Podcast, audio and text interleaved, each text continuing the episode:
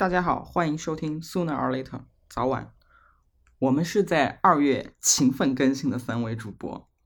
欢迎大家给我们写邮件，我们的邮箱是 fm sooner or later at hotmail dot com。是的，本周还是三个人，好像大家已经习惯了。对，都没自我介绍呢。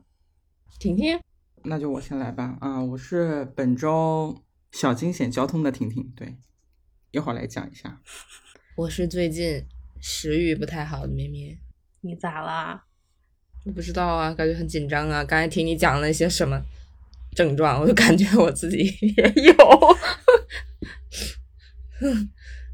我是跟咩咩相反，过年胖了六斤，在家闲出感冒的河豚。我觉得我就是过年吃伤了，然后导致现在什么都不想吃。那你过年不是一直在吃外卖吗？对啊，嗯，但和平时的外卖不太一样，就是有点有点那个大鱼大肉的那种。平时点外卖能点个正常的一人份，然后还老吃剩菜吧，不知道。也可能心情的，我觉得主要还是心情了，就是没有什么盼头，就感觉新的一年毫无生气。哎呀，这样不好，就是上班嘛，还没调整过来。本周不是一口气上了六天吗？感觉终于喘了口气。然后，所以我自行购买了一些酸奶，就是我发现我不想吃饭的时候，我就可以吃点那个酸奶碗吧，自己做一做。本来是买那个某蓝色那家，后来我发现真的就是就是说很贵啊，很贵，哎，老吃也吃不起，就太贵了。我都不买那个，我不买那那个最贵的，我买那个碗碗的那个就还还好，还能接受一些，但也不能不是要也也不是也要二十多吗？对呀，那总比那四十多的，就是可以接受一些。对，而且我基本上吃那一个，我就就当饭了嘛，就就就代餐。所以我今天刚刚收到，买了一些，其实也不便宜啦，只是比那个会整体便宜一些。嗯，而且还要担心它过期。你们在讲一些我听不懂的东西，就是买一些希腊酸奶，再买一些，嗯，什么二十四十的就听不懂啊，酸奶听得懂。哦，就是一个呃，国内很火的一个酸奶品牌，就跟奶茶店一样吧。你又可以把它想象成奶茶店。对对对，它只是做酸奶而已，就是东西比较比较天然。哎，咱也不知道是不是真的天然，就是没有糖，没有没有乱七八糟的。它是这么营销的。呃，但是我觉得他们家酸奶确实还可以，就是反正是无糖酸奶，是真的无糖。那个巧克力也是真的无糖，就是极度的。苦和糊嘴啊，反正就是我我还可以接受了。然后刚刚收到了一箱冻冻莓果，就每日莓果，然后收到一些希腊酸奶，然后还买了麦片，到时候自己做一做。好美式哦！还买了一个阿华田新出的什么阿华田，说出了品牌，但是这个牌子也是啊家喻户晓，就是那个巧克力粉，它新出的那种，也是无糖的。哎，本巧克力星人，巧克力脑袋真的是什么都要巧克力，呃，看起来丝毫无法减肥，是热量炸弹的一个东西。我完全不是，我吃这个完全不是为了减肥，只是因为有时候真的不想吃饭，但是不吃又不太好，以及就是也浑身难受吧。所以你吃的这些东西和我的 cousin 们很像，就是大概六岁吃的。那我想问你一个问题，嗯，你的土豆泥吃完了吗？哈哈哈哈哈！没有，Amazing surprise，还没有吃完。因为我听到你说又买了一箱酸奶的时候，有一种不祥的预感。也没有一箱啊，因为酸奶保质期很短啊，就只能买几盒。哎呀，土豆泥这东西，对呀，就是我之前说过嘛，就是你真正自由了之后，反而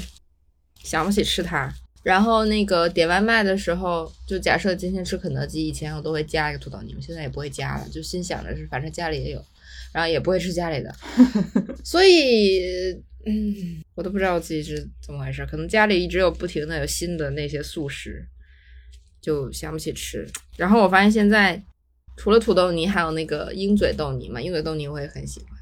就是本人是一个印度菜爱好者，虽然大家都吐槽印度菜都是什么糊糊，什么干净卫生，但是呢，我就是一个糊糊爱好者，就是我，对我觉得很香。上次点了一个鹰嘴豆泥吃了，两两三天，因为它真的好大一盆，怎么吃也吃不完。你的爱好就跟儿童比较像，吃那些糊糊。对啊，就是爱糊糊。你们讲自己吧，我我就就讲到这，再讲变成美食节目了。这个糊糊也不算美食啊，为什么不算美食？就是美食啊，怎么不？怎么不算美食？是一种饭菜。那你喜欢吃，嗯，像萝卜啊、芋头啊这些，就是它像日日料里面它会磨成泥嘛，那种山药你爱吃吗？那种吗？啊，对，山药、啊。不喜欢泥，可以直接吃，啊，我喜欢，我喜欢那个，可以吃煮在汤里煮的非常软烂的萝卜。我喜欢那个日料店的山山药泥，对，就那些萝卜我不太爱吃整个的，萝卜我不可以泥我就可以，因为它会放一些料，就口感不是那么萝卜了，奇怪嘛。这个我们也讲过，像胡萝卜，胡萝卜我却只能接受它最原始的味道，就是放在饭上蒸出来的，我可以嗯吃。你只要把它切成块去呃烧肉，或者是切成丝去炒什么小炒啊，或者是拌凉菜，我都不行，我只能吃它煮出来那个软软的那个最原始的味道，有一股土啊味。我最讨厌那个，那我有个疑问，味增汤里面的胡萝卜片可以吗？不行，就它不能放在任何的饭饭菜里面，就是料里面都不哦行。那你真的是那个，啊我只能吃它本身。那只兔子本人呢？我最受不了的就是那个土味，所以我最喜欢它的形态是，对，我知道，就我跟很多人都是反过来的。是它包成羊肉馅儿饺子，简直是你的大雷，是不是？对，太可怕了！天呐，我我这要到什么程度我才能吃下一颗羊？肉馅儿饺子并没有什么羊肉馅儿，就是被胡萝卜，那可能是我我觉得没什么羊肉味儿吧。好，又跑题了。哎，我现在一天吃四顿啊，我有点无语，非常的每天都好饿，不知道为什么。好，我也讲完了。我的也很简单啊，就是昨天前天的时候，我们这边不是下那个就那个冰碴子那种雪嘛，然后在下的时候，献血，对，由于我怕大家就是不知道那个字是怎样的，所以我就不说那个词了啊。我们会放在 show notes 里。就下了有一会儿了，然后地上已经有一点点积雪了，我就觉得好像嗯有一点会影响到后面几天的交通，所以我当下就决定就开车出去买一点菜回来，这几天就都不出门嘛。结果就我自己心里面想的是，嗯，地上有一点就应该不会太过于影响当下的那个交通吧，就没想到开出门了以后。没过一会儿，我上了我我走了一段那个城市快速路，就是那种高架，结果就在下高架的那那一当那个当下，我明显的感觉到车子就是打滑了，就是我方向盘没有动，然后我我我啊明明确的感受到了我那个车车子后面后半部分就是溜车了，不是溜车，是崴了一下，就是就就就好像是你在走路的时候走的好好的，你的腰扭了一下。特斯拉闪腰了，就是很可怕，因为后面还有车嘛，然后前面也有车。虽然大家那个时候开的都不是不是很快，但是因为那个车道就是要拐弯的那个车道，车还挺多的，所以我我我也没有遇到过这种情况，所以感到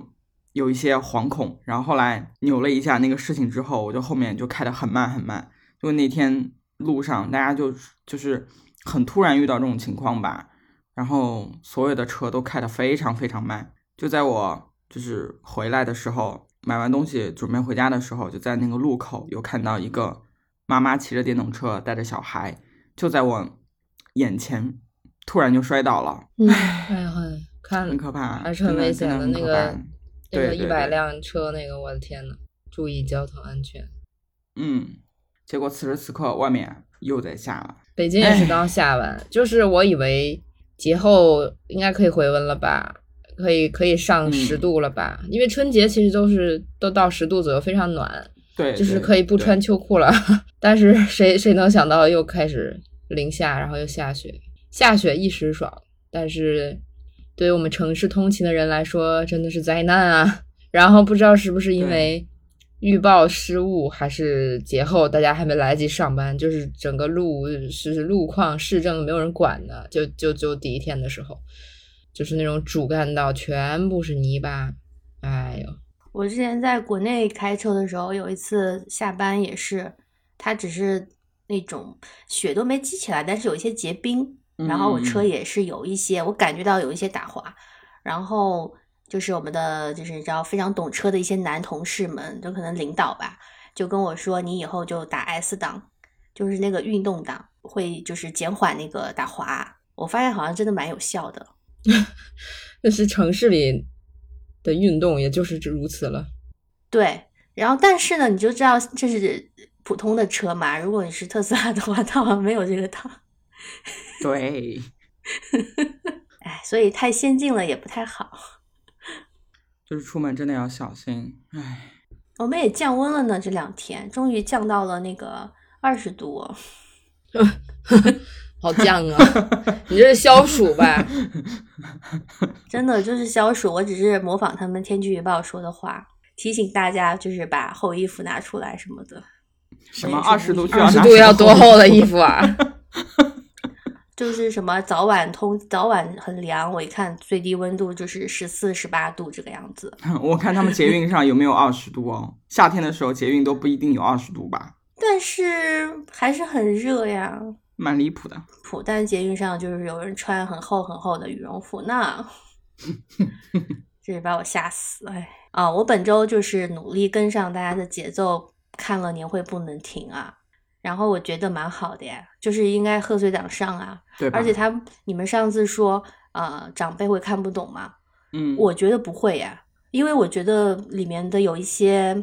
就是那些废话啊，嗯大厂里的废话啊，我爸经常说呀，他们只是另一套废话而已。是吧它 不是大厂发明的啊，就是我从小听我爸就说这些废话，他们一定看得懂，所以不用担心这个问题。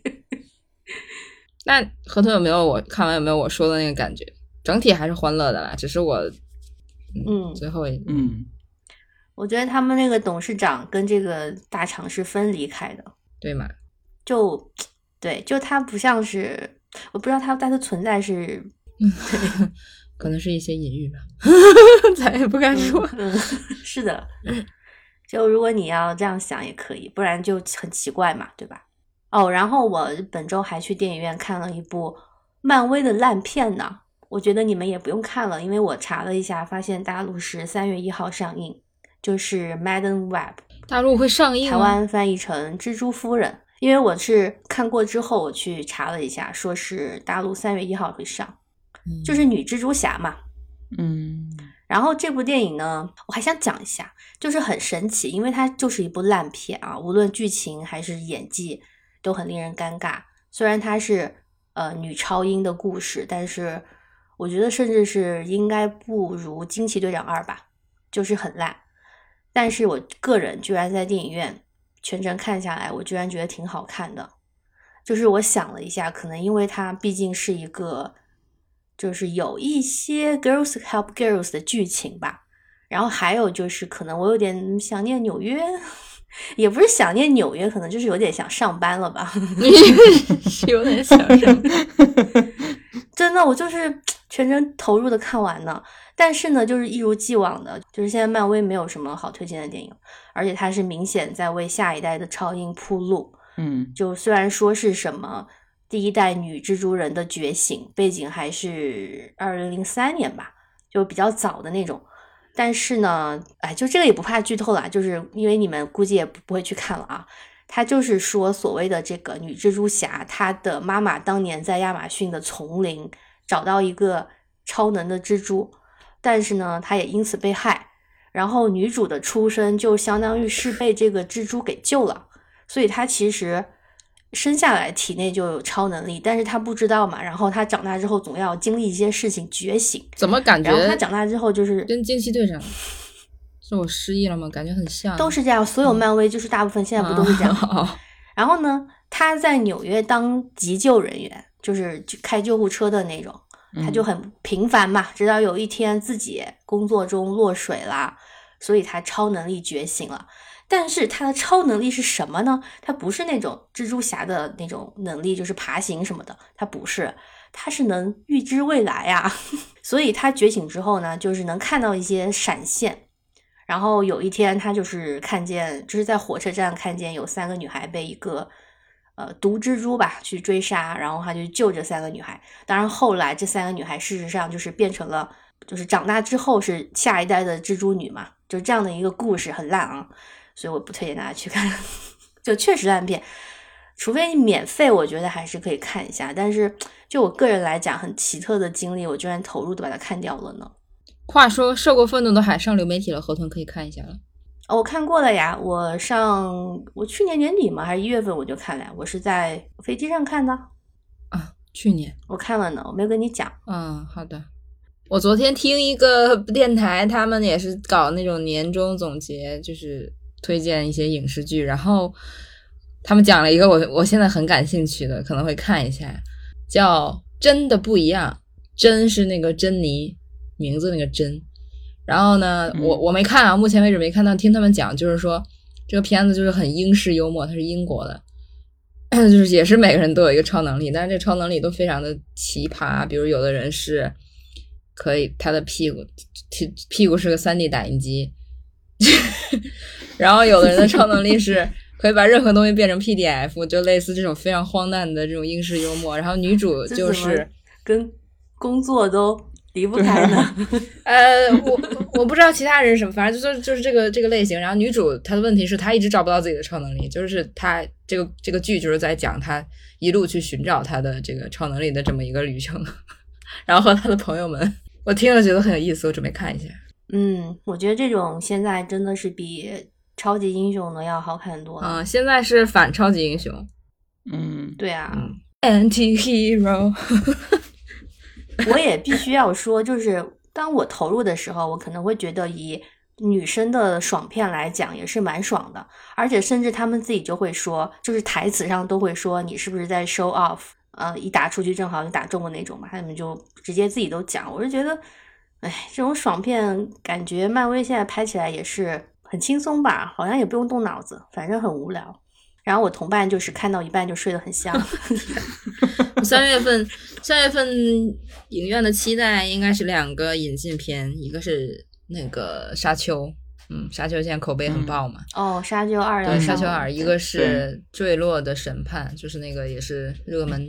得奖热门片。我为了等它影院上，它资源其实早就出了，我一直没看，我想去影院看。坠落的审判现在在台湾在上，但它翻译成呃坠落真相嘛？呃，对，就就翻译成啥的都有，反正很台的一个翻译。我来啊，然后现在不是马上颁奖季吗？利益区域前两天也出资源了，然后马上 Pro Things 也要来了，终于可以看到了。利益区域我那天打开了，它还是真的就是一个文艺电影，对，粉丝就是非常的平淡，以至于我我是晚上想说。就是没事儿看一下嘛，结果我没有看进去，我就觉得自己状态不对，我就立刻关掉了，想说再找一个合适的时机再看吧。我跟大家说一下，它前四分钟，我觉得这应该也不算剧透啊，就是开场前四分钟全部是黑屏，然后一个非常压抑的 BGM 在那儿，以至于我以为是这我的资源坏掉了，还有我以为是为了为了就是回避一些什么，故意才在前面加了一个黑黑屏啊，就像河豚剪 vlog 一样，就是。我已经修改了，我就倒了一倒，倒到倒了后面开始从那儿开始看，后来昨天看大家写一些人写影评的时候才知道，原来那是故意的。我就说哦，好吧。哎，我也是故意的，你不知道吗？受了粉丝的影响，硬凹。你现在讲别人都不知道是什么，因为估计没有人发现，就你发现了。嗯，我觉得我们听众搞不好已经有人看看了，因为它是真的典型的文艺片的那种。哦，那个。台湾翻译叫“坠恶真相”，谐音梗哦，坠楼的坠，然后恶真相，大舌头啊！我昨天看了《首尔之春》哦，嗯，就是不是很憋屈？是不是很憋屈？对，就是就是看着看着会有一点，就特别到最后的那个部分啊，对峙的时候会有一点，嗯，觉得很难过啊，但是。同时，我觉得我也有一个疑惑，就是这应该也不算剧透吧？就是最后你想以以一挡百，然后那些最底下普通的那些士兵们的生命，到底应不应该让他们去拼命呢？就是我我我看到最后也也在想这个问题，你你你想去做一些正义的事情，你想去挽救这个国家也好，或者挽救这个政权也好，你你觉得你做了一个正义的事情，可是底下那么多士兵，他们鲜活的生命谁去拯救呢？我看的时候会觉得啊，有一点很黑暗，但是又很真实，同时觉得嗯，韩国人确实是在这个方面走的非常超前啊。很敢拍，所以要连着看嘛，不然真的很难受。嗯，对，他还他还不错了，还询问了士兵，不然其实那个嗯，对对对对，军人嘛，就是听指指令，才不管你有没有什么个人的意志。可能我这种想法是在是在我们这个当下才会，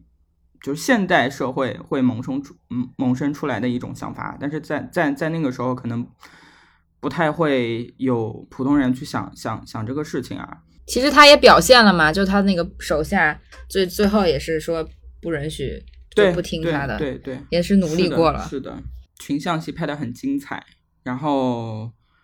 嗯，我觉得还是可以去推荐大家去看一下，就是也可以连着看啊，确实确实挺不错的。对于了解另外一个国家的，嗯，算是现代史吧，民主奋斗史。我觉得可以，可以刚好的契合我们今天的主题，就是他上台之后，就是给你感觉，就是 世界草台班子上台了。是的，对，对，完完全是一个草台班子。我看完之后，我去搜搜他的履历吧，就是他不是也刚好接上了那个一九八八的剧情嘛？就是他其实，嗯，还是干了很多事儿的，因为迫于那个。什么什么压力，然后就才引进了那个制度，所以八年期间，最后还是把那个 亚运会给办成了嘛？奥运会就是你看这个片子，感觉他是一个十恶不赦的一个烂人，但是嗯，跳出这个剧，然后你在历史的这种回看，然后就发现评价是一个相对中立，反正我国这边是这样，所以其实嗯，这些政政客们都嗯对。就是以你的整个环境来评判一个人嘛，嗯，就他肯定有自己的，就是作为个人他有一些抱负，但是那是他个人的抱负，知道吧？就是这个意思。但是当然他的包袱也造就了一些成就嘛，嗯，这个是后果论。好，不能多说了，跟我们没关系了，好尴尬。那我们就讲本期的主题吧。我们这个今年都没主题，就是一直在闲聊，因为也是大家都有很多自己的事情啊可以分享，然后终于想到一个主题，开端就是比较趣味吧。什么主题呢？它就是好像以前网上也有这种讨论，是不是？就是你是在什么时候发现世界是一个草台班子的？这个呃，出处应该是何森堡写的一篇博文，他写了一个。就是小作文嘛，他很很写那种，很爱写那种长篇。然后他就说，觉得某个领域的人会很专业，其实活久了会发现世界是一个巨大的草台班子。然后这句话就火了。我们就想来聊一聊，确实啊，你就是聊一聊我们活到这么大，觉得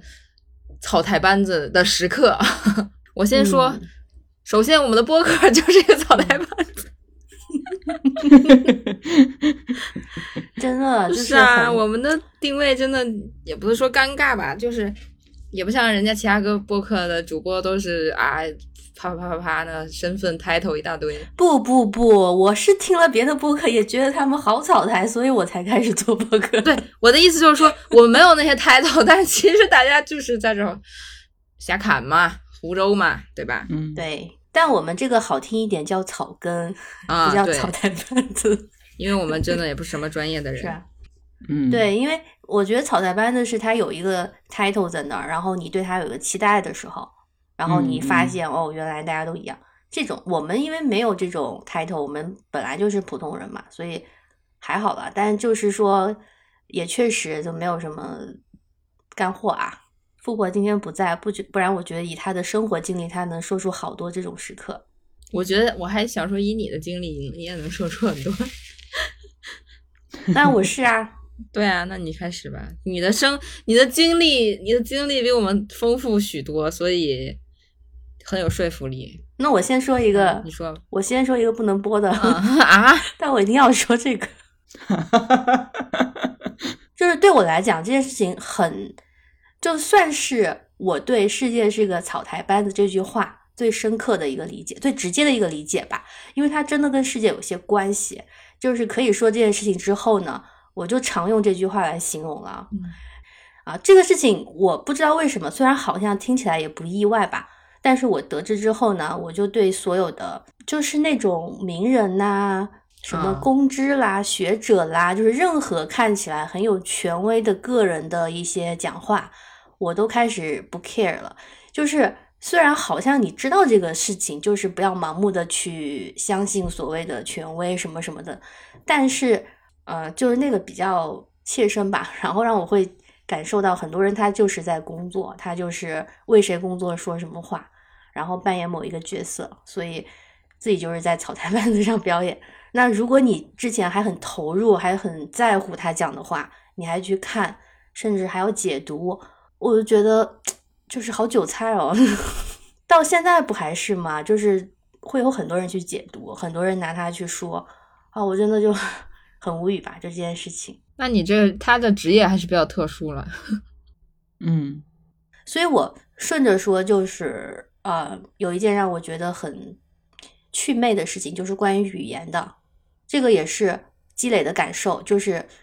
啊、我们中文虽然很美，但是它的问题就是呢，它模糊不清，就像年会不能停里面那样啊，就是可以造出很多的废话嘛。如果你需要的话，如果你想 PUA 别人的时候，你可以编出一堆的废话。我觉得这是中文独有的一个艺术啦，其他语言也有，像日文呢，它也是很迂回的，但我们中文好像现在能造出很多新词，所以我自己啊，我小时候是会觉得会写长篇大论的人，还有会滔滔不绝讲话的人，包括展现出来的就是有一些文件呐、论文呐、那种很专业、很厉害的东西，我就是很崇拜他们。我就是虽然不知道有什么厉害的，但是就会觉得很厉害，这个对我影响很大。所以我自己也是很喜欢去进行一些这个语言上的 研究啊，就是因为我从小有这种崇拜嘛。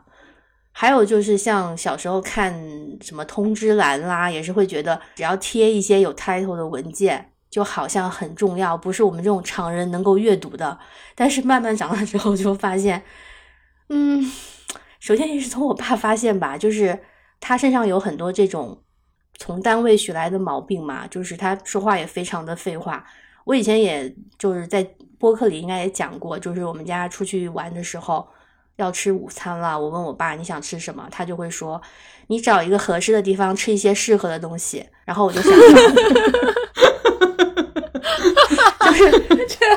这种啊。我后来发现不是我爸这样啊，很多人都是，它是一种语言艺术，所以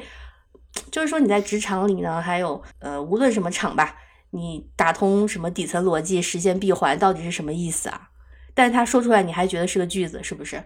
就整体的吧，连着我刚就是说那个不能播的事情一起，我就觉得虽然人是要会说话啊，要沟通，中文也很美，但不是说你只要会写小作文，你只要会说话，你只要写的多就有道理，也不是说你有某种形式就会很严肃。我觉得完全对这个事情我已经祛魅了。然后现在我也可以，呃，就是看一个人写的小作文，我能看到他是不是真诚，还是他在玩一些文字游戏。就这个我也不举例了啊，就很多情况吧。就整个这个事情，我觉得就是草台班子。就是大忽悠。我比较直观的感受就是，工作这些年，嗯、接触了一些领域之后，你你就是和你 想象的，你觉得会是一些非常呃专业、井井有条的一些迹象，实际上，呃，在出了什么问题，或者是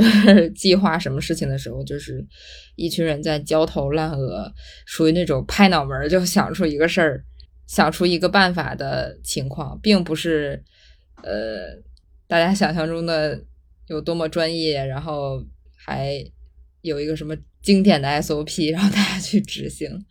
这是一个比较宏观的事，具体到一些细节也不太好说。其实我好想说呀，但是就觉得这不太行。哎呀，真的是憋死我了。找些能说的嘛。嗯，让婷婷先说吧，我我来酝酿一下。刚刚突然想到的一个事情啊，就是之前也是一份工作啊，本来就是入职的时候呢，虽然说是朋友推荐的，但是呢那家公司做的还不错，我也不太能具体讲那份工作是到底是干嘛的，反正就是有一点 不太能我们好在节目里神秘啊面公开的讲。哎，我们这个真的都是讲一堆逼调的东西。对，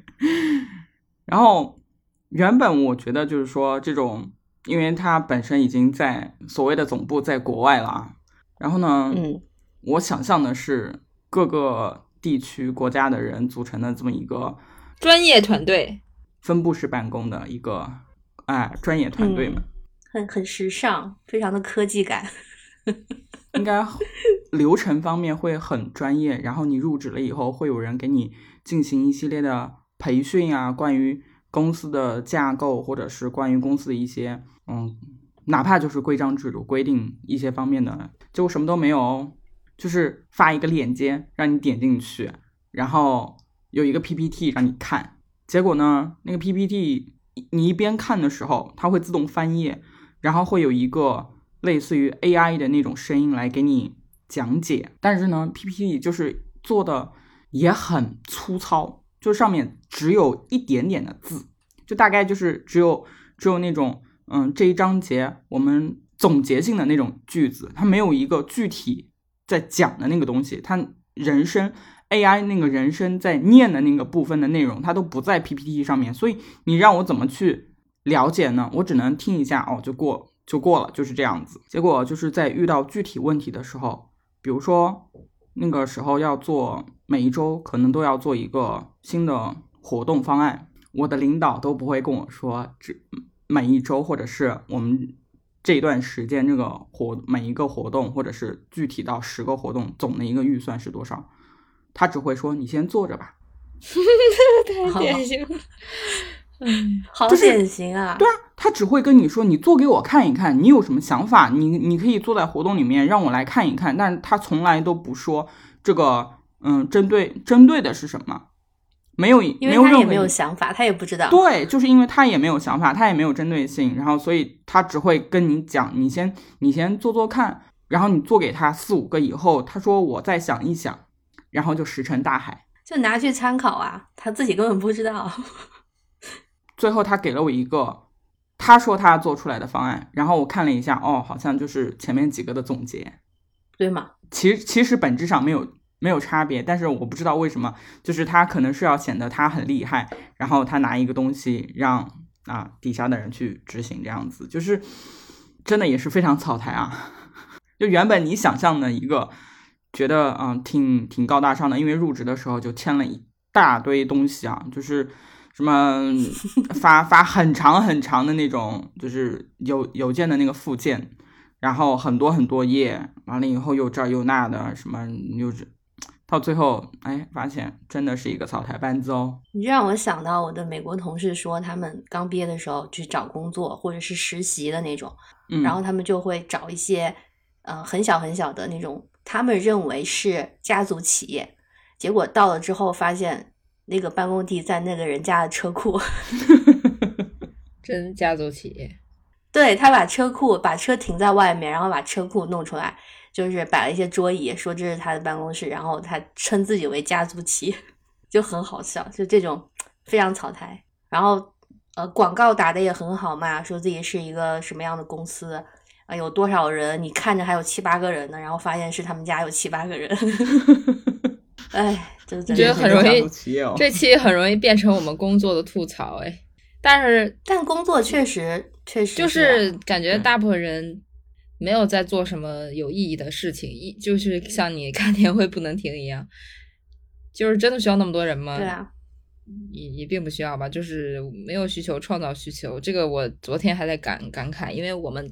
办公用那个钉钉嘛，嗯，其实用的也不是很频繁，只是。只是一些审批什么的比较比较方便，然后他就会，嗯嗯，我觉得你谈一些什么助手啊，什么这那办公用具啊，就就算了。然后昨天给我谈一个什么，您有六个积分没有领取，不领取会消失哦。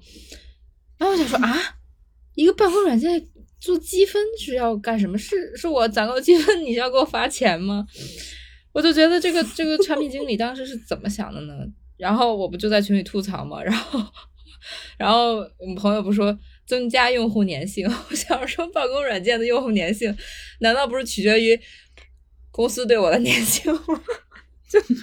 是 是啊，又不是你自主要去用，个人要去用它，不就是为了上班吗？然后昨天其实我不知道你们有没有刷到，就是美术圈有一个比较轰动的大事吧，就是有三个呃美院的算是网红吧，他们一直做自媒体，然后翻车了。翻车的点就是他们所谓的去采风啊、创作啊，后来又去卖的那些版画，被扒出来是 AI 做的。呃，唉，对，就是我，我一开始这事儿就是我非常机机缘巧合刷到，因为我刚知道他们的时候，就是在出现在我的小红书首页。我那个时候他们还没有翻车，那个时候他们是全网很爆火的一条，大概有可能有几百万点赞一个视频，就是说美术生去看一个网红段子会怎么样呢？就是他们的意思是他们会根据这个网红段子里面的一些台搞笑的台词去把它转化成一幅画儿。然后那个段子我也没看没太看懂啊，反正就是什么一些不着边的没有逻辑的话语。然后呢，视频就是他们三个在那看，然后笑，然后根据每一幅画，然后假模假式的涂画一些色块，然后最后嗯跟变装一样，三二一，啪就变成一个巨屌的一幅画。然后弹幕全都是啊，就是问号，就是很震惊。其实我说实话，我一眼 AI，就那个时候我就发现 AI 了，但是我我以为这就是他们的一个就是玩儿，就是拍着玩儿的一个一个手段嘛。因为其实可能很多人不知道，AI 就是如果你想让它跑出一张非常非常厉害的图，也是挺就目前为止也是挺不容易的。可能在迭代嗯几代之后，你可以用非常简单的话就能跑出一个特别复杂图，但现在是你需要懂很多的，就还是需要懂很多美术知识的，比如你得知道你想要什么风格，这个风格的画家，然后绘画的这个风格和手法，什么光影啊，什么都得都得知道，你才能跑出来。但是当时那个图，可能是因为我前段时间有在研究 AI，我一眼就知道它是 AI，然后评论就没有人说，我还就随便刷嘛，我没太在意。啊，我还看了他们主页的一些其他视频，就是他们去贵州什么采风，说拿着自己拿一个人拿一个小本本，就是他们可能美术生的习惯嘛，就看见什么人文啊、镜头啊，就把它给速写下来，也是快闪一些他们画的画，那个图也是一眼 AI，甚至都不，我敢我敢说，甚至都不是 AI，就是用呃苹果 App 上一个几年前就有的那种，把一张照片给转化成一个什么呃哦，平面构成的一些风格，对，就是那嗯样而已。它都它的精细程度非常的粗糙，以至于都不不足以就就 AI 可能只跑了一遍就贴出来了。而且它的问题就是很初代，就是比如说人的手，最开始那个图不是最被诟病的，就是他的手画不好，他经常画六个手指这种嘛。后来现在迭代了，已经好了。嗯也就是说，他用的 AI 都不是最新的 AI，他那个图很多都是六个手指，什么耳朵都很奇怪，也是没有人说。我想说啊，大家这么这么不关注，这么外行吗？还是说只是没有人点破而已？然后昨天就突然，就这两天突然就有人点了，然后就整个爆炸开来。就去，就基本上我现在首页每一页每刷一次都有人在说这个事情，他们是标榜自己画的是吧？对，然后就这几个视频标榜是自己哦画，他没有明确的说，但是他整个视哦频的给的那个氛围和他们每个人都抱着一个小本本，然后还支大画板，比如在那个苗寨那个桥那儿，就感觉他们画了一整天，还要拍从白天画到黑夜，哦，背对的那个板子，然后最后一秒是他们三个人抱着自己画的画，那些画全部都是 AI 跑完了图 P 上去的。所以他们就是去摆拍。对，但如果只是这样的话，你可以说你看看视频被受骗了。他们一直被骂的是，他们之前卖的春节，还有之前卖过很多版画，就是哦，已经卖卖东西售了，已经盈利了。对，然后就有人扒出他那个版画，就就现在问题就是你视频造假就算了，大家看个乐儿。但如果你花嗯钱盈利的东西被扒出还是 AI 的话，那就是另一层面的问题了。所以很多人就开始扒他们画那些龙啊。然后一些别的东西是不是也有一些嫌疑？然后果然就被扒出来了。反正 你要说他是不是后期真的画的，他是画的，但是他前期去去构图啊，去整个去去想，他肯定有用了 AI。然后很多人就就就要在退款嘛，就在闹嘛。然后他们昨天就是憋了一两天，终于出了一个回应的视频，然后回应的也非常的。我不知道他们背后有没有团队啊，就回应的非常的也是草台班子吧，就避重就轻嘛，在那说呃自己有点急功近利了，为了视频的这个产出的效率，呃不得已说的是用的是不得不用了这个词，不得不使用 AI，然后也说自己在尝试呃一些新的这个媒介呀，就说希望大家不要那么的抵触，然后大家都说还钱就 就是。就是嗯，是你牵扯到销售了，那就是一种对对对一种欺骗嘛。然后就反正就是大翻车，然后他们同时他们是国美的嘛，然后就说国美的同学都都都都很烦他们，就觉得你说辛苦画画做做这个行业的人辛辛苦苦的，嗯，也赚不到赚不到什么大钱，也没什么流量，你们这种弄弄假的东西，然后反而钱都被你们赚，他们真的不少赚啊，那张画。而且很搞笑，他们卖的所谓的版画卖了有几千个编号，就是很很好笑。版画一般就几百个，哪有 哪有卖四五千的版画的？那那叫什么版画啊？首先，实际意义上是你要把那东西雕刻成一个金属的板，然后去一层一层去刷它嘛。就它是一个手艺活儿，不管你是丝网印还是用钢板印，还是用什么什么东西印，总之它是一个。实际的一个实体东西，但是也有可能是一个作品，然后用那个精细的打微喷技术给它印出来，就不是说版画不不能印刷，但是你得告诉大家，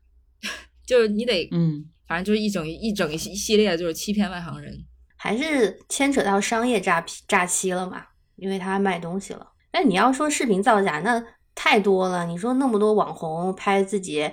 镜头前光鲜亮丽，家里家徒四壁，不都这样？现在那个 Sora 不是出了吗？那不是更吓人了吗？以后有什么东西是？但其实还是挺明显的，我得说。当然这是有一定门槛的，因为我们什么都用不了嘛。就你先要学会分辨，就你可以不不会使用，但是我觉得会分辨是一个，唉，就很无奈的一个技能吧。现在先要学学会，不然 真的以后活成了什么楚门世界就。也挺挺吓人的，嗯，现在给我感觉就是一帮，嗯，你说他们草台嘛？他们也会一些技术，就所谓的这些，用一些信息壁垒，然后把大家当傻子耍，然后钱钱就这样这么容易的就赚到了，我就觉得，然后那些辛辛苦苦学学了几十年、十几年刻苦画画的人，最后确实有点抹黑他们学校哦。是啊，他们 就就觉得他们学生真的，其他其他专业学生真的很惨，就感觉整个美术生都被都被抹黑了，对，都被他们连累了。然后你们知道你们知道咪蒙吗？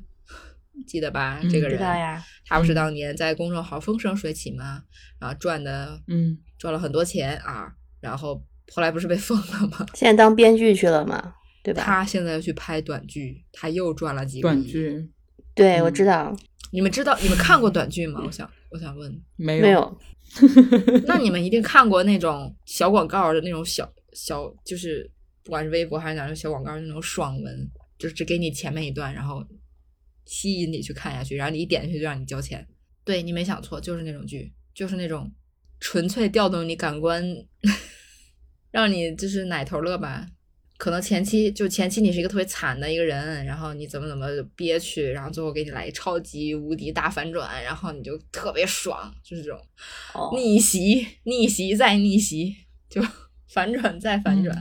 哦，那这个我觉得应该也是行业的一个趣味吧，就是你好像觉得那些编剧很厉害，嗯，行业的人很厉害，但是做出来的其实都是 这些东西背后都是同样的人。有点也也有点跑题吧，就这东西，你说他是草台班子吗？他们其实不草，他们非常精明，但是他们选择了用一个非常，就在我看来很，就我自己本人有点洁癖的，就是我接受不了的形式去用一些，就是信，还是那个那句话嘛，用信息差去骗这些接收不到这些信息的人，然后也不是骗吧，就是就是所谓的前面一坨精英带着下面影响了下面的一些人，但是他们真的往好了影响他们吗？就。并没有啊，只是把大家变得越来越越傻。对啊，那我觉得这个就是要给观众一些警示吧，就是其实他们就是这个样子，他们不是有什么很高尚的目的，或者是他们也不是什么很啊这样的想，不要把他们想太高高大上了，是这种意思，不然就走题了。我是在给你拉回来。嗯，就像我我幼稚的时候，可能十几岁吧，你不懂嘛，那你总觉得哦，会拍个短片、拍个广告、拍个电影的人都很厉害。然后不管内容是什么，我其实都蛮觉得他们厉害的。然后呢，长大之后才发现哦，其实嗯，当个编剧、当个导演，看你能拍出什么作品啊。然后也不是说流量大的人他们就很高大上，他们对吧？怎么怎么样，其实都不是啦。又变成吐槽行业了。其实我我们行业的草台班子的情况，就是很多作者啊，就是这个写书这个行业，很多作者呢，他其实并没有什么自己的东西，他所谓的写作就是在网上 找些东西，然后把它拼贴起来，就像我们写毕业论文一样。这这这是可以说的吗？这是可以说的吗？就是看你，嗯但是这个东西它的界限很模糊，就是你得承承认编辑就是整合编辑，它是也是一种能力，这个确实也不是一般人能干的，但只是说嗯你干得好，那就是你牛。你可以这个事情就好像你读一本很晦涩的书，但是有一些视频博主他会用一些非常通俗易懂的方式给你讲出来，让你非常的好消化。那我觉得这也是这个博主牛。但是有的人他就是也不是很牛啊，就是他讲完了就觉得嗯啊也就那样吧。可是他还是能赚钱，就是其实很多人 很多作者是这样的，是可以说的吗？挺挺挺，等你接触到这些之后就挺绝望的，因为你会发现最后，呃，可能整本书被改的面目全非，就是 甚至到最后作者可能自己写的都不剩多少，就这都是可以说的嘛？我是不是透露了一些 行业的这个机密？那我也想到一个，这个行业最好不要得罪人啊，我就不说详细的名字，但是我一说出来，大家可能都知道是哪个。就是，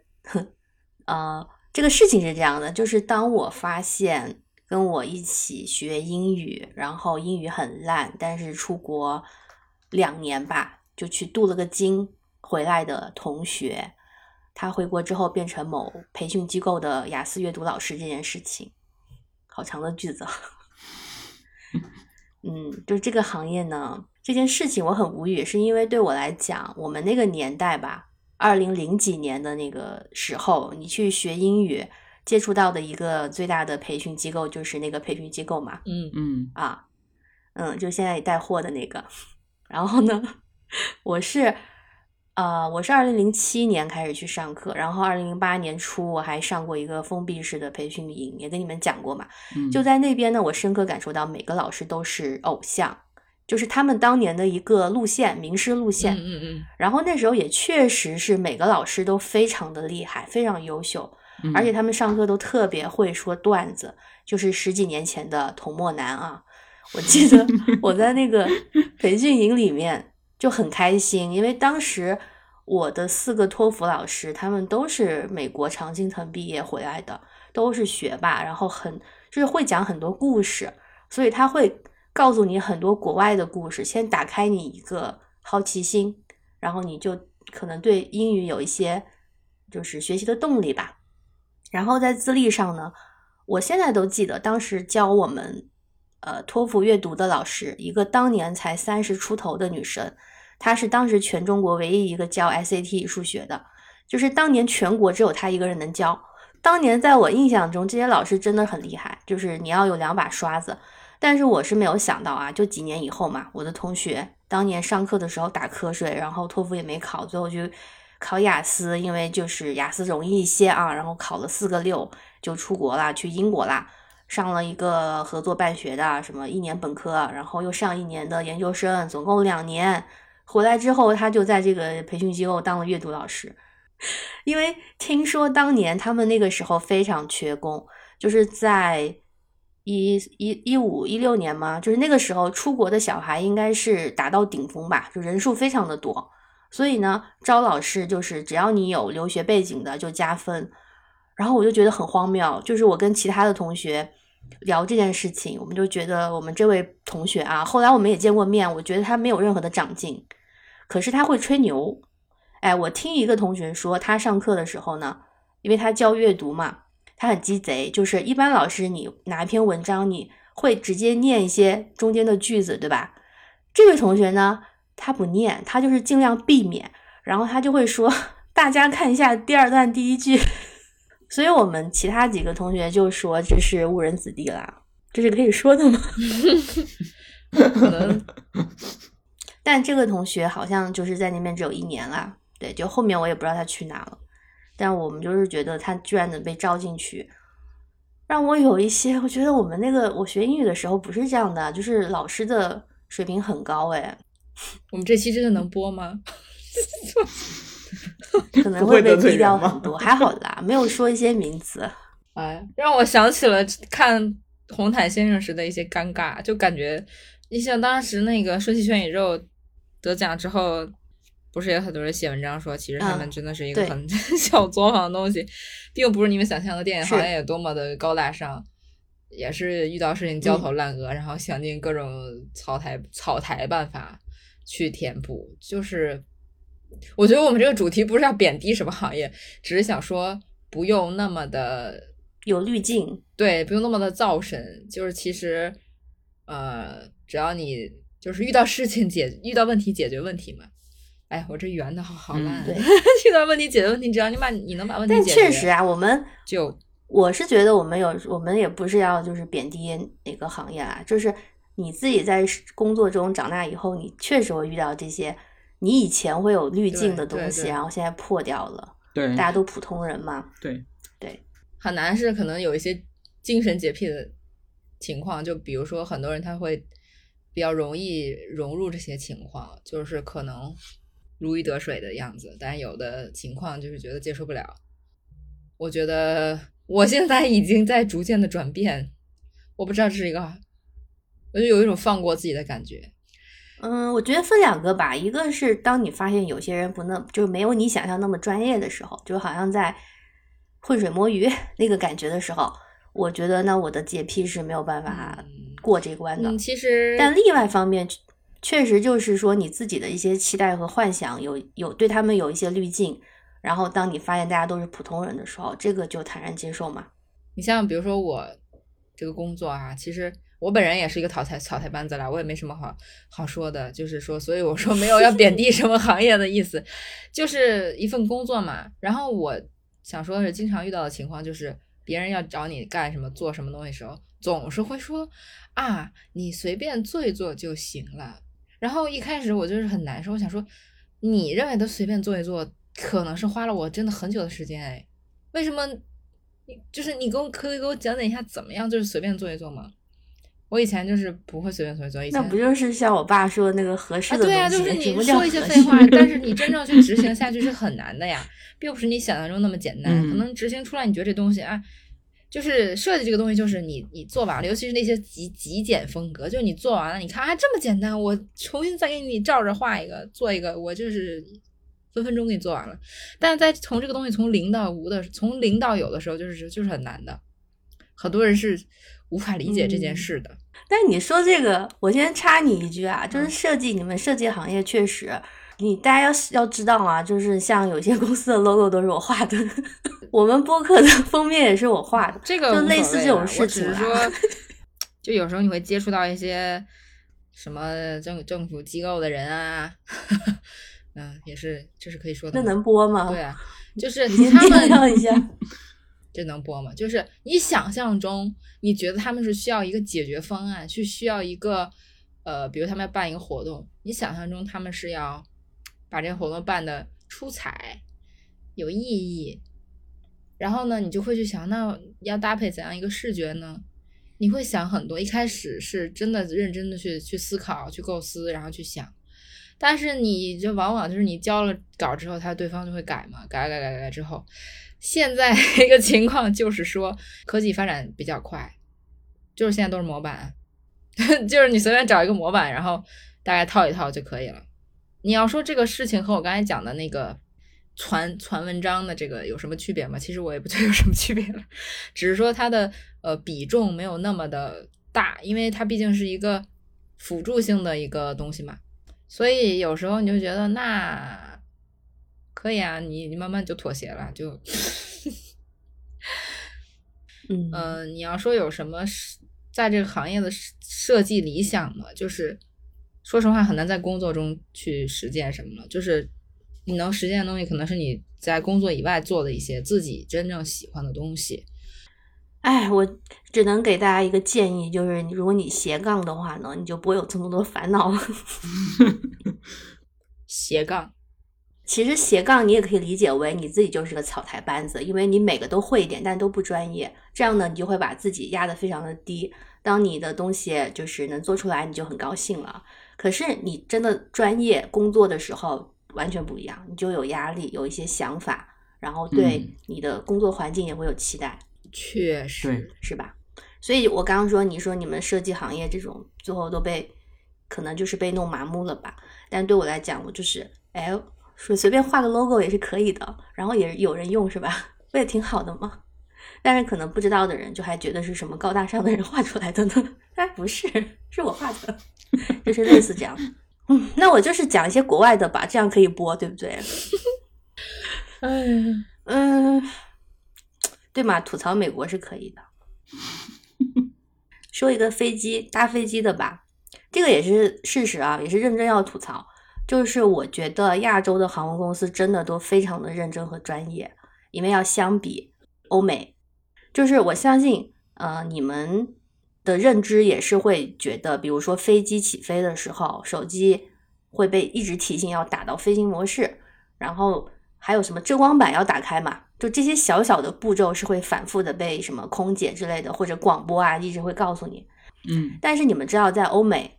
就是欧洲和美国的这个航空公司是多么的狂野嘛？就比如说美国的航司啊，现在是完全不会说手机要怎么样，这个我也理解吧，就可能他们已经做到无不不 care 这些了啊。毕竟那个网飞机上都是 WiFi 嘛，嗯，就现在也是 WiFi 都免费的那种。但是呢，他们也不要求打开遮光板哦。甚至有一次呢，我在一个很热的时候，我自己很自觉，就是太阳很大哦，我还把那个遮光板给打开。结果那个空奶奶她就过来跟我说：“太晒了，你把它拉下来吧。”空奶奶，对，就是一个奶奶嘛。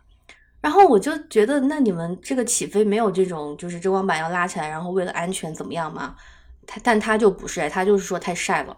然后我发现他们唯一的要求是你小桌板要收起来就好了。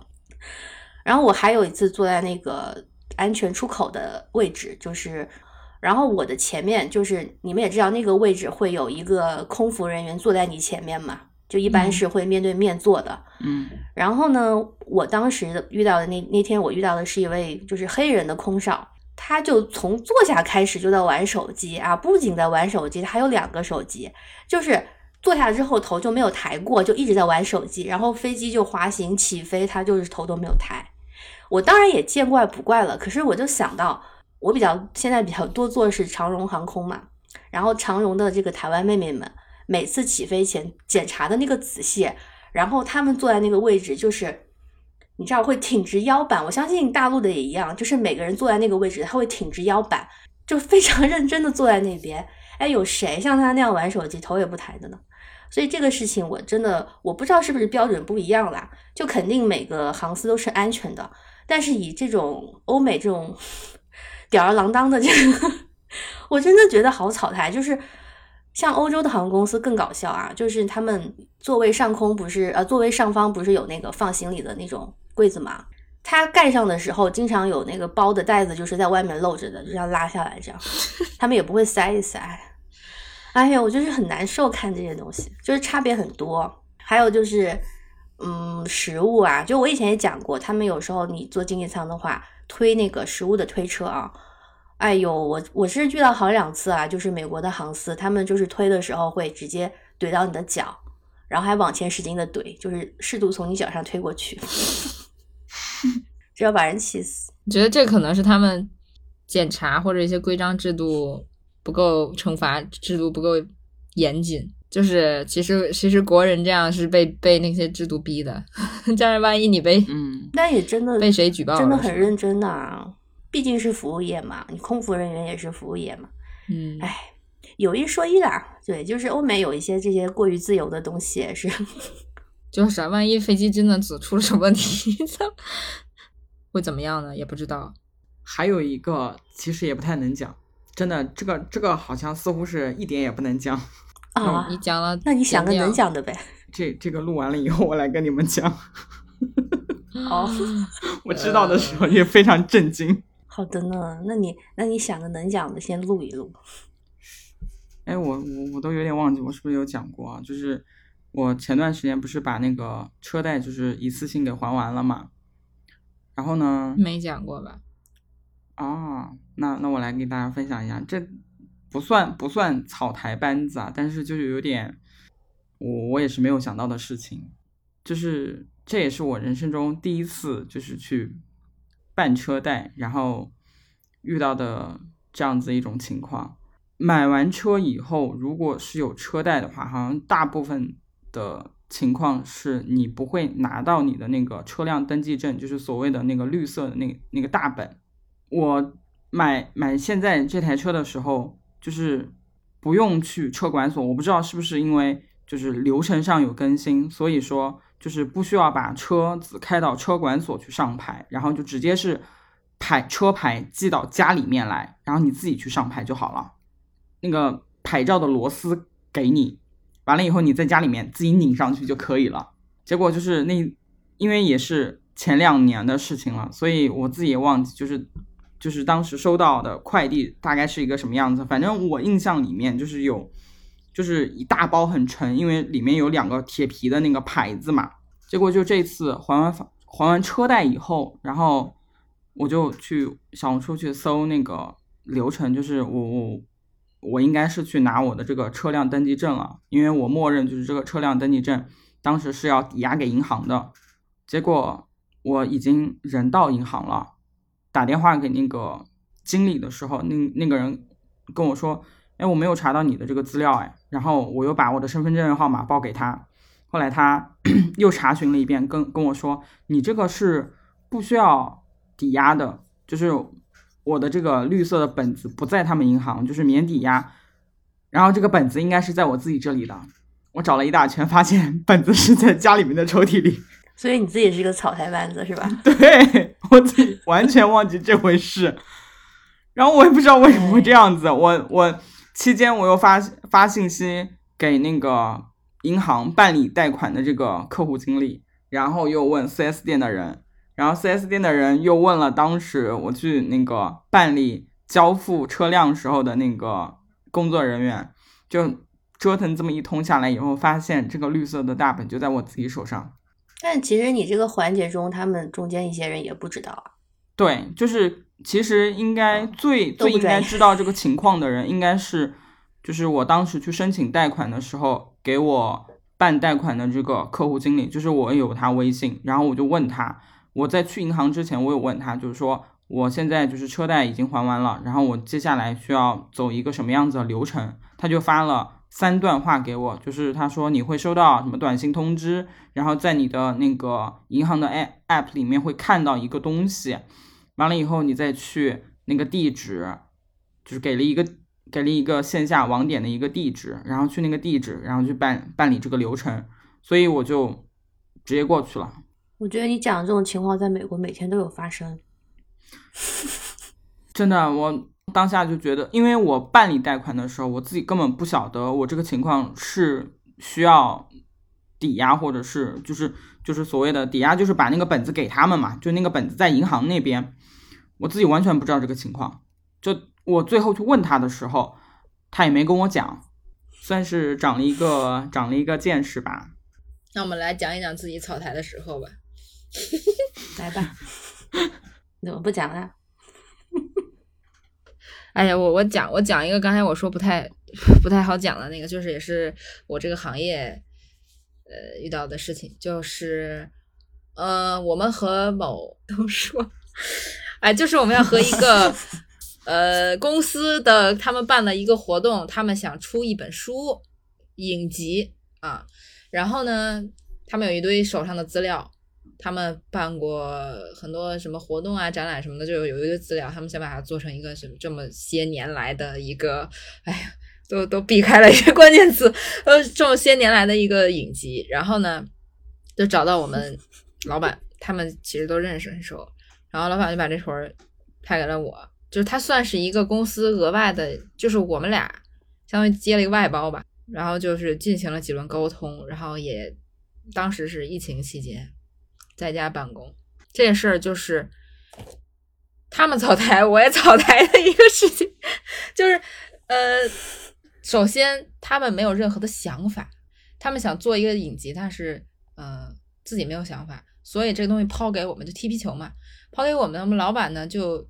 一开始先过去开开个会，然后大概聊两句，好，那么这个事儿就抛到了我这里，也就是说，我作为一个按理说比较后期的一个设计，然后但是我相当于承接了这个活儿的策划想法，呃，初步的执行。我当时就觉得很无语，我想说，你们自己想做东西，你们自己没有任何想法，然后提给我们，这事儿合理吗？我们有没有参与你们这个活动？而且你们活动做了这么多年，我作为一个外行，我也没参与你们活动，请问我是如何能给出多么 深刻的、多么好的一个案子呢？我想说，那我就硬着头皮做吧，反正是是影集，然后我就硬着头皮排，我就完全根据我自己对这些照片和图片的理解，以及网上的资料，去把它们做分类，然后硬生生的在几天的时间内排出了一本案子啊！我自己都非常心虚啊，因为我想说，嗯，反正他们没有什么想法，如果出什么问题，我就说我又没参与过你们活动 啊，就带着案子去了。去了之后呢，没想到对方的反响非常的好，说：“哎呀，你这个嗯想法很不错。”然后我们老板也非常的满意，觉得嗯，我觉得觉得我还是挺靠谱的。然后我就觉得好，松了一口气。那这个案子可以继续推进了吧？就是大家再沟通一下细节，然后再交流一下想法，再继续怎么想想怎么推进。这个皮球相当于我接到手里，我哈又踢出去了，我松了一口气。然后大概过了一两个星期以后呢，我们又再次去开会，对方提，对方抛出了新的想法，他觉得分类可以重新的分类，就是其实问题不大，只是就是同样的一堆素材，看你怎么把它整合嘛，可以啊，大家交流沟通嘛。然后回去之后呢，我根据他们提的意见又传出了一版啊，而且那个时候就是卡在了年前，就是很尴尬的一个时期，就大家马上要放假了。然后老板说：“那这样，嗯，让我紧急，就真的是紧急，连夜紧急，让我去书店，呃，不是打印店做了一本假书。我给大家科普一下，假书的意思就是说，你这书在正式的去去做之前，你要去呃那种比较好的打印店，用比较精美的印刷方式，用胶粘的方法，先给它做出一本书，就是它拿在手里感感受一下它的大小啊、纸张啊、翻页的感觉啊，因为它和电子版其实看着是完全不一样的。我就耗巨资，大概好几百块吧，当然这个钱是给报销的啊，打印出来了，就这样又过了一两个星期，然后又去开会，对方突然拿出了一本，呃，一个日本女作家的一个什么书，那是一本他出的，我我具体的作者和书名不记得，就是他出的一本随笔。那个书里面呢，很多是他手写的手稿，就是他可能看着这张图和当时的所在那个情景，他就在那个纸上随便写了两句，就是手写的方式给他印上去了。他说觉得这个方式很好，我说我也觉得很好，但是你得让这个活动的发起人，就是你们这个活动的主心骨这个人，他得给我们东西啊，就是你不能让我给你写这个东西，你得让对方去，嗯这个活动是他创造的，他参与的，他有很多的心得体会，我相信是一定有的。他很容易就能写出很多手稿，但是呢，对方说：“哎呀，这个很忙啊，很忙，可能可能没有什么时间去写这些啊。”这时候我们老板就嗯很很有点 舔啊。我说的有点夸张，就是啊，就是我们可以解决这个问题。我当时在旁边听着，我说都傻了，我说啊，这怎么解决呀？就是，他就说他找一个平时很会写这种游记啊、什么心得的人，去把这嗯活儿给接了。我想说是，excuse me，首先这个人他也没参与过这个活动，其次你让他去代替，就相当于代写嘛，嗯也呀也不是代写，就是他会署名，但是你让一个没参与过这个事儿的人去强行的写他的心得体会，然后套在这个一个所谓的纪念册上，这个事情是成立的吗？我当时就真的我也不敢说话，反正 因为这也不是我的事情，我我也不是写字的。于是回去呢，又拉了一个新的人进来，让他先看一下我初步排的这东西，然后让他写一些文稿，然后让我再排进去。啊，人家就还真的就写了出来，硬生生就写了出来。给他多少钱啊？能偷吗？我不知道啊，没有钱，就事情进行到如此，哦反正我是没有钱的。因为这个事儿，哦这种事情就是你案子成了，你你签了合同，你才可能拿到这个钱。然后当时也是嗯因为这个我是说这个事情，如果钱比较多，你下次可以找我。是，那他们肯定内部，他们圈内，嗯，不小心 说说，他们嗯内部朋友之间肯定自己先消化了嘛，对他们也有很多人脉嘛，嗯嗯嗯嗯嗯。我到事情到这个地步，我就觉得已经很尴尬了，我就已经不知道该怎么往下进行了。但是我说的话也也不算数，然后又过了一段时间，然后又去开会，所以总共前前后开了都三三四次会吧。然后再后来，老板就跟我说，呃，他们私下就是不带我不带我去，他们私下就是可能聊天什么的。就过完年后了，突然说，哎呀，就是对方那个负责人跟我老板说，突然觉得过完年之后发现，我做这个书到底有什么意义呢？我做这件事情真的有意义吗？天呐，我真的想要这么一个纪念的东西了？就是用一些美化的，像你说的一些无用的废话的包装的词语，把这个这个书不做了给带过去，至此白忙活哈。白忙活。就如果其实做成了是一个我自己很喜欢的一个项目，不然我也不能。就我们其实挺上赶着的，就是挺想把这活儿弄下来的，嗯但是就是对对我们彼此都好，但是嗯啊，就负责人的一个就在某某天深夜喝醉酒之后开始自我神那个反思，然后我很其实我是很生气的。之后那嗯个、要我要要我就辞职然了，我会不是老板也很生气啊，老板就是觉得，哎，不靠谱，不靠谱。但是啊、也不能说哦什么，呃，毕竟人家在这个人脉这个维系人 人脉还是要维系的，就当没这回事儿。然后对方嗯当时还找我，单独找我说，哎，我这有一什么朋友，他是是干嘛干嘛，他们最近有一个活动，你看看你想不想干啊？然后让我给他发简历。哇塞，这个 他应该不会听吧？就是啊嗯，我就说嗯嗯啊好的，然后我没理他，就就觉得这个人实在是太不靠谱，救命啊！我真是，嗯，这个这个确实是要我就很挫败呀，我就会觉得我工作好挫对啊，败。就觉得是哪里出了问题呢？就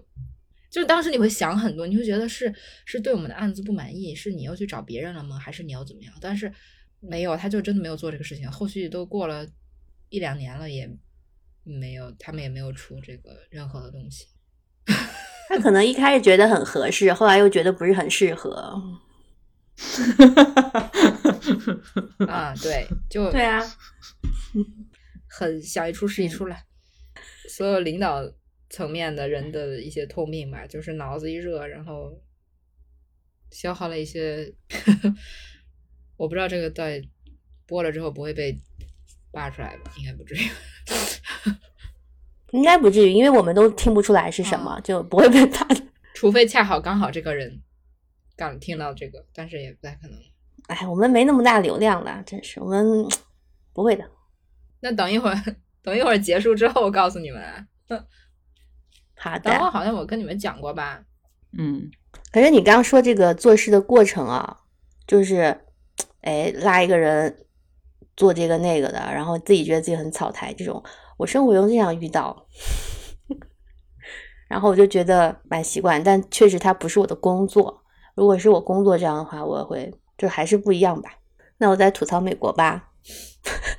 比较安全啊。不过我我觉得就是我是对国外没有什么滤镜的，因为我知道很多人呢，很多留学生都有一个过程，就是你可能出国之后会有一个滤镜破碎的过程。我个人是没有这个阶段啊，就是我比较活在自己世界里吧，所以我就是吐槽是一些怎么说呢，是对这个生活态度的吐槽吧，就包括刚说的那个飞机，他们的空服人员那种，可能就是美国人就是这个样子嘛。但是这个样子就能导致他们有一些不专业和那种办事效率低下嘛，就可以这么说吧。然后我觉得就是相信大家看美剧的时候，你会发现里面的人呢，无论是多么专业的，什么律师啦、医生啦，哪怕是总统，都给人感觉每天慌慌张张的，然后手里一大堆东西，然后讲一些废话啊，那不叫废话，就是讲一些屁话。我以前呢就觉得是电视剧，后来我发现美国人就是这个样子的，他们永远手里面有很多东西。到了公司或者到家就全部摊在地上，乱七八糟，然后什么事情都是到最后，然后也给你感觉不是很严谨，乱七八糟的就把这个事情给做了。包括大家看过一个电影叫《疯狂动物城》是吧？那大家对里面的那个 Flash 非常的熟悉啊，他就是 DDS 的工作人员嘛，然后 DDS 就是 Department of Driver Service 的缩写，那。我觉得电影里面说这个树懒的办事效率很慢，可是呢，我想说的就是，DDS 算是美国政府的部门呢，办事效率比较快的了。就是以我个人经验来说，每次去，无论考驾照还是换驾照，其实都挺快的。我不知道是不是被电影给鞭策了吧？但是其他一些部门那是真的很夸张，就比如说社保局吧，啊，社保局我只去过一次，但是我知道它的平均等待时间是。一个半小时到两个小时，每天都这样，每个人都这样。我那次去也是很简单的一个事情，就一分钟搞定，但是我等了两个小时。然后我就在那想，就是给他解释的话呢，那因为他是移民国家，所以牵扯到很多就是不同性质的那个涉案号码，那办理的话就是很复杂嘛，可能是这样吧。但我不明白的是，如果你每个人每天都是这样，那你为什么不能优化一下呢？我说的优化是真的优化啊，就是不明白他为什么不改，然后也不添加人人手，就是一直这个样子。然后其次就是你们刚刚讲到现在的，就是你们自己的工作嘛。我工作打交道非常多的部门呢，就是叫法院，哎，吐槽美国法院啊。当然我接触的比较多是民事庭，但是我简直就是服了他们，就是。很多荒唐的经历是，比如他们搞不清自己的管辖权，然后我们之前，比如说最简单的就是去驱逐那种无良的租客嘛，第一步就是给法院提申请。可是美国的地理划分也是非常的乱，就是每个州下面呢有 county，然后 county 下面是 city，就是所谓的县和镇子吧，你可以这样理解。然后还有选区，那这三个行政单位是非常混乱的啊。就是选区，我们今天就不聊了，就真的很乱。但按理说，一个县下面有几个镇子，应该很好划分吧？但实际的情况是，并不是每个 city 都在同一个县哦。有时候你会发现，一个 city 被划成两半或者三半，就是一半在 A 县，一半在 B 县那种的。然后就如此的混乱，我觉得普通老百姓搞不清楚就算了，可是法院的人也不知道，就是。法院是按照县来设立的，每个县有一个法院，就是 county 的法院。但是法院里的人居然就是你写一个地址，你说要去驱逐里面的人，他就无条件给受理了。然后你钱交了之后呢，他派警察去嘛，然后警察这边就会说，哦，这个地址不是我们的管辖权。然后法院就说，那这个案子没法进进行了，他就 dismiss，就是取消了。然后取消也不会通知你，所以就好几次都是这个样子。当当然，你说起诉的人也有责任，就是说他也没搞清楚这个，但是就法院完全不会去审核一下，他就懒得跟你说，就这样。还有就是什么地址填错嘛，一样的事情，就是当然当事人写错是自己的错，可是法院也不会给你审核，而且他们有电脑哦，就是他会打进去，会出现呃系统里有一些地址嘛，但是你写错的话呢，法院打那个地址是不会出现的。可是我亲眼见过，他们工作人员居然就是把错的地址打进去，添加了一个新的。哎，我简直就是服了！就是这个事情到警察那边，警察又会说我们找不到这个地址，然后法院又把案子给取消了，就是很愚蠢。然后还有就是我自己亲身经历的，就是上庭看笑话。一般的民事庭呢是很多案子在一起的嘛，一个庭会有二三十个案子。就是如果大家看过一些。呃，什么美国庭审的影片，或者是那种，我知道有一个呃老爷爷在德州的，他是交通肇事庭吧，非常的火，然后他就是经常会给穷人免罚单嘛，就类似这样的是他的庭上会有好几十个案子同时进行，然后我经常去的就是，比如说我们一点钟开庭，然后庭里面基本上都坐满，因为会有几十个原告被告，然后法官会在一开始呢，一个一个的念每一对的原告、被告，你要去签到。然后我见到有一次是法官念了那个原告、被告名字之后，发现他们是同一个姓，就是两个人也到场了，是一对男女，女的是原告。然后那个法官就说你们是什么关系？然后那个男的就很怯生生的说她是我老婆。就是你要知道这个是驱逐案，就是一般是房东驱逐房客的。当然也有一些家庭成员之间的矛盾，就是如果是你的房子，你可以赶走一些无良的亲戚。可是，一对夫妻当场被发现房子是他们两个共同财产，然后他们就是夫妻俩吵架，那个女的就很强势，她就把她老公要赶走，就来法院提告，然后法官就当场就自己都笑了，说你们这个没法进行，因为房子是你们共同的，你不能赶走另外一个房主。所以那时候当场你知道全部人哄堂大笑。可是问题在于，这个女的起诉的时候，法院受理了呀，所以我当时。虽然我也在笑，但是我就心里想，好愚蠢！就是这样的话，你随便信口雌黄，你去起诉一个人，法院都会受理嘛。然后你上庭才发现不行，中间有多少的这个浪费的程序呢？就这个国家容错 率太高了吧？所以就是说，大家看美剧，看到一些美国大傻子，哦，那都是真的啊！就他们真的是表面很专业、很职业的一个人，但是做准备的时候都是慌慌张张，然后乱七八糟。我跟你们讲都是真的啊，包括我们，哎，就是我自己也不是律师，但是我就假装律师帮人家上庭，都上过好几次，心里非常的心虚，因为我老板也是跟我说，就是哎呀没事你就去一下嘛，就你自己看着办。哎，我想我怎么看着办，那我就 上庭了，就把这个官司给打了，听起来都很荒谬，但是就是真的。所以我混到现在呢，我对这个美国的一个职场的经验就是。你只要敢，容错率非常的高，听起来很好混下去啊，比较好生存的一个地方。还有啥？我们今天都没有很搞笑的耶，没有想到什么搞笑的。可能我没有在特别就是那种外面看外表看起来很高端的那种行业或者是公司吧。倒也是，我们都不是那种大厂员工啊。对，没有什么大厂经验啊。嗯嗯。还是可以吐槽美国吧，就是像纽约地铁啊，永远 不会准时，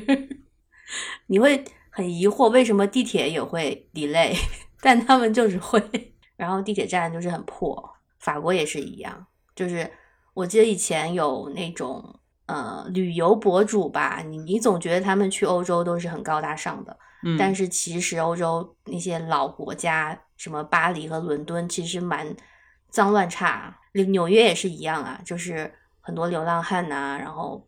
一些一些小巷子里面有一些奇怪的味道。我有一个，就是前段时间看一个看了一个电视剧，但这个剧本身不重要啊，就是看完了以后，就是它不是后面的字幕表上会有一个卡斯制作团队的那些演职人员表嘛，然后我就看到就是有有一些人名字后面写的是领衔主演。当下我就想想到了，就是《重启人生》里面，他不是有有一次是做那个制作人嘛？然后他说他自己就是做了一个电视剧以后，他说他跟他同事聊天，他说其实做电视剧本身并不是最难的事情，但最难的事情是排那个表。嗯，有一些领衔主演，有一些主演，有一些特别主演出，然后有一些友情主演，就这样子。当当时我就觉得，哦，原来是这个样子的，就也也蛮荒唐的，就是也是一种私翻的一个表现吧。但是确实，我也是看看了那个重启人生那那个片段之后，才才知道，哦，原来其实说白了就是就是多加一些 title，然后显得特别一点，其实没没有差。嗯，对，我是其实蛮时常觉得自己是草台班子的，但是如果你把自己已经怎么说？就是你把自己拉得很低，你就告诉别人我就是草台班子的时候，好听点叫斜杠的时候，哎，往往你其实做事情没有压力，没有负担啊。这个对个人来讲，我觉得是挺好的一个方式，就不是说，嗯，你你看那些大企业、大厂或者是外面的一些滤镜啊，就是对自己把自己压低一点，有时候挺好的。但就是把自己压低一点，就是降低自己对自己的一个期待值，这样子自己不会有太大的压力，确实是一件比较好的事情。可是呢，有时候吧，我觉得是这个社会有一点畸形啊，明明大家都是草台班子，但是非要让别人觉得 做一些事情，让别人觉得自己很高大上。嗯，对，对吧？就是就是自我包装嘛，然后把自己包装成很嗯专业，有一点就所谓的行业头部也好，或者是精英也罢，但是行业外的人或者是圈外的人就看起来哎还不错，好像很很吸引人这样子。就我再说一个事情吧，就是呃讲一个，嗯我有一个朋友啊，这是真真的是朋友的事情。朋友就是做设计嘛，设计这个东西也分很多很多的细分的类别吧。就我这个朋友做的相当于是平面设计，说白了其实就是美工。嗯讲到尽头不就是美工嘛？大家拼拼贴贴，对吧？找一些找一些素材或者找一些样本，然后去拼贴一些东西在上面。然后结果就是他们公司需要做一些周边，公司的周边去回馈给客户们。那这个东西就涉及到工业设计或者是其他的一些门类了。结果就是公司没有相应的工作人员去做这个事情，所以就把这些东西的设计都给他们做了。给他们这些所谓的设计去做，就做的时候你会发现，比如说杯子上要印一个图的话，它不可能是印，它不可能是做完全平的一个东西，你你你得有一些曲度，或者是有一些就是设计吧在里面，完全没有，而且还就是公他们公司的要求是每一个设计都要做不同的，就是比如说这这个这个 T 恤，一个人要做三个样式出来。都要做不一样，但是你要做每一个人都要做好几好几好几款样式，就结果就没有办法。然后我朋友就跟我吐槽，就说根本就做不出来啊。然后我就告诉他，我说你去淘宝看一看吧，就是淘宝上不是有很多做那种定制的，就是 T 恤或者是广告衫那样那样子的店嘛，然后他就会给你出很多的样图，他们有一个统一的模板这样子，你可以去把那个只要把那个 logo 给换掉就好了。然后他说：“哎嗯，打开了一个新的思路哦。”然后就在就每天就翻淘宝，各种各样子的东西。这个东西你没有办法做出来有多不一样的程度啊。那我可以总结，就是这个能播吗？这是国内企业的一个通病嘛，无用功。对啊，就是首先就是被分配到这个活的时候，你就有点不太理解里面涉及到的部分，其实其实最后到生产的时候。还会有很多很多的问题，各个环节都会有各种各样子的问题。他们根本就是不专业的人，硬着头皮去做的，做了这个事情以后，就后面又带来一系列的各种各样子的麻烦。那没有办法，领导就觉得，嗯，应该差不多吧，都能做吧，也不太难吧。嗯，那我也讲一个我一个朋友的故事吧。想怎么讲，这也不能讲太详细。对呀、嗯，我也想怎么讲他的。他这个也确 实就是。就是，嗯，就他工作可能呢，比如说一个项目开工的时候会噱头比较大吗？就是会好像给你感觉是一个大的项目开始了，嗯、所以呢，在整个工作的配备上，可能就会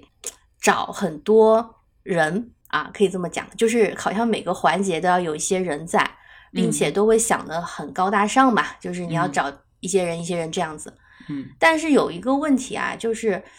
并不是这个人很高大上，他就适合你，嗯，对吧？虽然你这个项目很大，但可能你需要找到就是比较适合跟你合作的人嘛。对，所以之前我就发现有一个问题，也是就为什么会很慢呢？或者是做不下去呢？就是因为你把东西铺太大了，然后可能你是有钱，你是有资源去找到一些很厉害的人，可是大家合不来呀，嗯、或者是做的东西它就是不对嘛。然后呢？就有时候你会让就是在中间想一个环节嘛，嗯、那可能几个很厉害的人都做了，但是就是不到那个点，嗯，然后你就会进行不下去，然后可能哎，我有一天就写了一句什么就对了，然后就用我的了，也不给我钱啊，就经常会这个样子，然后我就会想说啊，那我不是草台班子吗？那别人都是那么厉害的人，是不是？可是其实也不是那么回事儿。但是当然啦，最后做出来的东西还是非常高大上的。可是就是这个环节嘛，我觉得是就是也是我们长大了吧，你会知道嗯，你也不需要把东西都堆砌在一起，做出一个好的东西啦。也许就是，所以可能人的本性就是怪不得要包装，就是要包装包装，让大家看起来就是很厉害，但其实有的时候并不是最合适的，对，合适才是最重要的。对，我觉得有时候你都不是说一些工作或者什么高大上，就是现在网络上的每个人不都喜欢自我包装吗？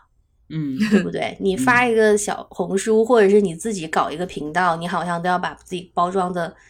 嗯，怎么说呢？就是你的观众总会有一一些是在羡慕你的。嗯，就我就不说别人了，就我们这个播客，我们天天在这边瞎侃，肯定有人羡慕我们，不管哪个方面。然后你那我们也是比较诚实的啦，你像我们就经常跟大家说，每个人都有自己的苦，对吧？你不要老是跟别人讲，哎呀，我就是让你们羡慕的，就是没有这个必要啦。我们都是草台班子。我来说一下我刚才想到的，就是最近的事情，你说吧。就是咱们这个嗯春节档啊，被我大 大型吐槽的春节档的第二十条这个电影，它是一个普法电影，但是它最后呢，把就是字幕把寻衅滋事给写成了寻叛滋事 啊！嗯，我觉得如果我是这个做字幕的人，我现在已经汗流浃背到。就这个感觉，其实我能理解，就是就好像好比你出一本书，你都经过了三审三校了，最后印出来发现还是有个错别字的这种感觉，就也不知道该怪谁。因为你想啊，当然书是有三审三校，我觉得电影字幕可能不一定有那么多校准，就是它是得用五笔输入吗？还是用什么办法才能把这个字打错？因为它看起来像是这个人并不认得这个字念什么，才把它是打错。AI 吗？然后我就想说啊，在这么高大上的一个行业做字幕这么重要的事情的人，他不认得这个字，这是合理的吗？然后这个团队这么多人，他居然没有人发现一 没有一个人发现这个字不对，这是合理的吗？就你仔细一想，真的是不能细想。对，这个就好像我做我的 vlog 一样呢，因为我已经每次做完发上去都发现有问题，然后我就想说，反正我是草台班子，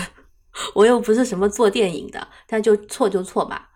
但是我真的没有办法接受一个电影是这样。反正我觉得类似的事情还很多，倒不是说嗯不能接受啊，就是觉得还挺荒唐的。哦，那你现在自洽了，一下觉得做这个这么高大上电影的春节贺岁档电影的字幕的人跟我水平一样了。哎，因为他们也是层层层层层层层层层外包吧。哎，但是我必须要吐槽一下这个字幕问题啊，我就插一嘴。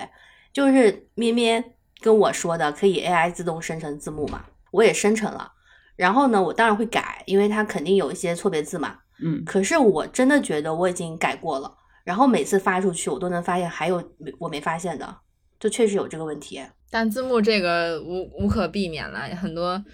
嗯，都有都把它当成空耳，把它当成空耳就可以了。自己的洁癖嘛，就是你觉得你检查了好两遍了，但是检查好几次也没有用，就还是错。嗯，所以可能真的有时候一个人的瓶颈就是这样吧，就你换一个人才能发现。嗯，我再吐槽一下，也是最近这两天的事情，